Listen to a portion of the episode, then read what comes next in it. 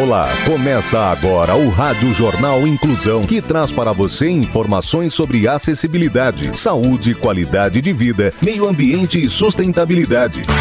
O objetivo é estimular a inclusão social e digital, divulgando matérias atualizadas sobre produtos e serviços que contribuem para a vida de pessoas com deficiência, mobilidade reduzida e da terceira idade. Jornal Inclusão.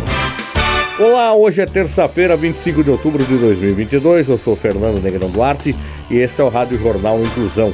Hoje é Dia Nacional da Saúde Bucal.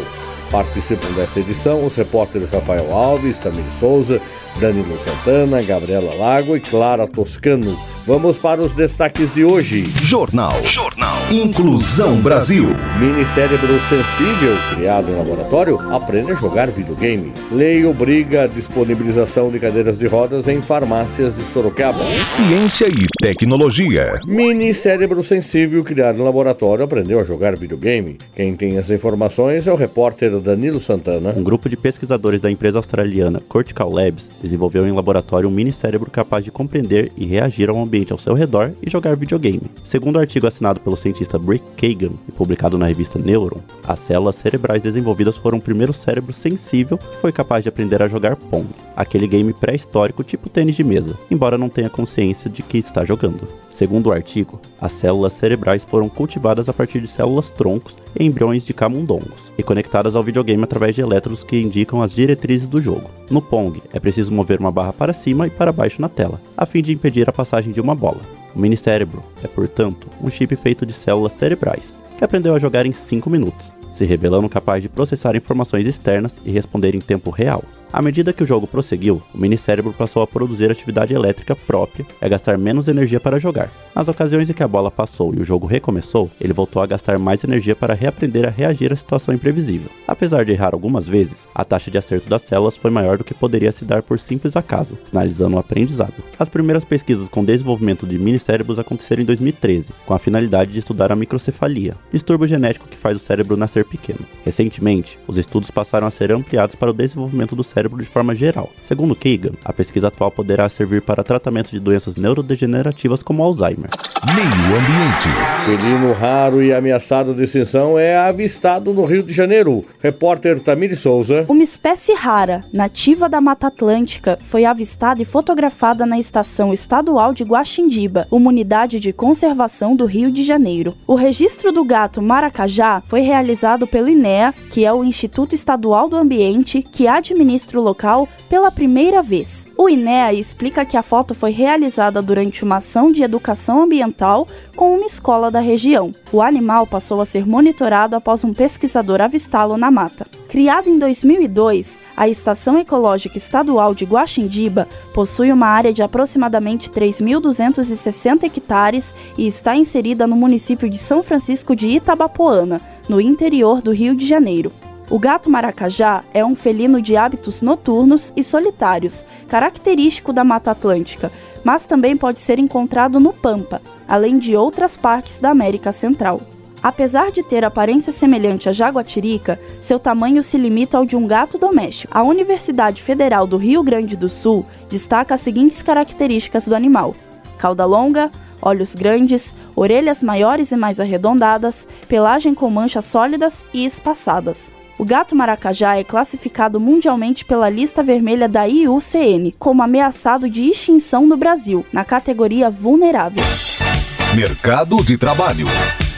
Caixa e Sebrae criam um programa de estímulo ao empreendedorismo feminino. Quem nos conta mais é a repórter Gabriela Lago. A Caixa e o Serviço Brasileiro de Apoio às Micro e Pequenas Empresas apresentaram no dia 17 de outubro uma nova iniciativa conjunta para estimular o empreendedorismo feminino. A ação Caixa para Elas Empreendedoras é uma vertente do programa Caixa para Elas, implementado no início de agosto para oferecer às mulheres orientações a respeito de educação financeira, empreendedorismo e como prevenir a violência de gênero.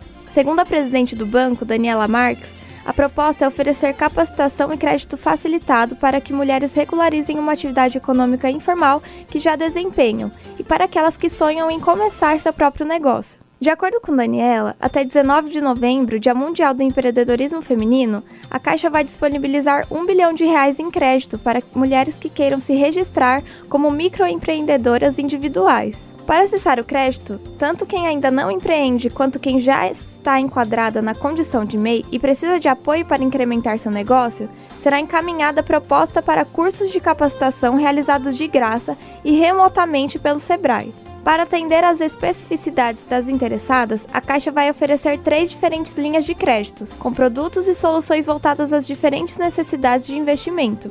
Todas as informações para acesso ao Caixa para Elas Empreendedoras estão disponíveis no site da Caixa. Você está ouvindo o Jornal Inclusão Brasil. Os direitos das pessoas com deficiência. As pessoas com deficiência já têm muitos obstáculos, o preconceito não pode ser mais um. Em busca de igualdade, estamos aqui. Queremos uma igualdade que reconheça as diferenças e uma diferença que não produza desigualdade. O deficiente não quer a sua piedade, quer seu respeito.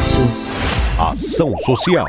Especialista cria auréolas de silicone para mulheres que tiveram câncer de mama. Repórter Clara Toscano. Ajudar a autoestima de mulheres que passaram por duros tratamentos contra o câncer de mama é algo que se tornou um propósito para a biomédica em estética integrativa Fabiana de Matos, de 47 anos. Ela começou a confeccionar areolas de silicone para pessoas que tiveram que retirar a mama. O objetivo é atender mulheres de Sorocaba e região que passaram por uma mastectomia, tiveram suas mamas reconstruídas e necessitam de areolas. Toda a produção das areolas é feita por ela de forma artesanal e se assemelha à pele real. A biomédica começou a confecção das areolas após pesquisa sobre a possibilidade de uma prótese que pudesse ser colada na pele. A prótese dura cerca de 20 dias no corpo e após esse período pode ser novamente colocada com um produto específico para isso. Segundo Fabiana, ela buscou se qualificar na área com doutores especialistas em próteses humanas. Esse tipo de trabalho não é conhecido no SUS ou em convênios. É uma novidade em um projeto social regulamentado. A ação também tem apoio do curso de Biomedicina da Universidade de Sorocaba e oferece acolhimento terapêutico, ozonioterapia sistêmica, desde o diagnóstico, tratamento integrativo. Para quem quiser ajuda no projeto, é disponibilizado o telefone 15 99 777 9363.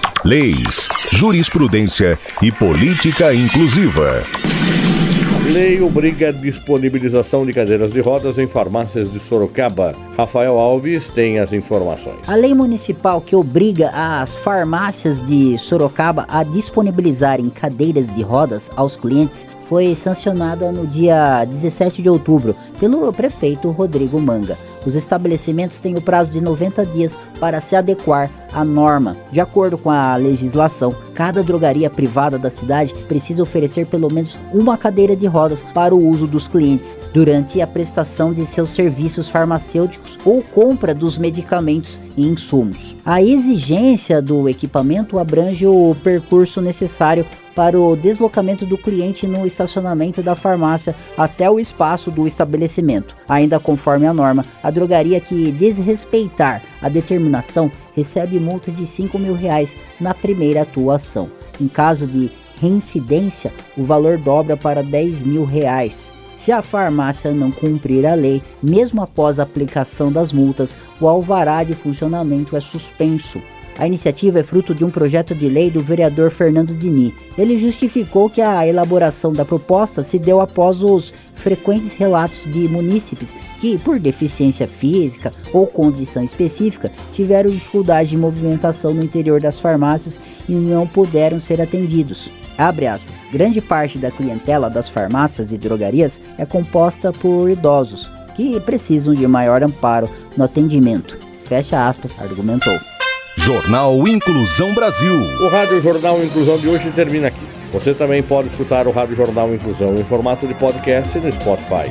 Se quiser entrar em contato com a gente, envie um e-mail para radioniso.br, repetindo radioniso.br ou pelo nosso WhatsApp, o número é 15 99724 3329, repetindo 15 99724 3329.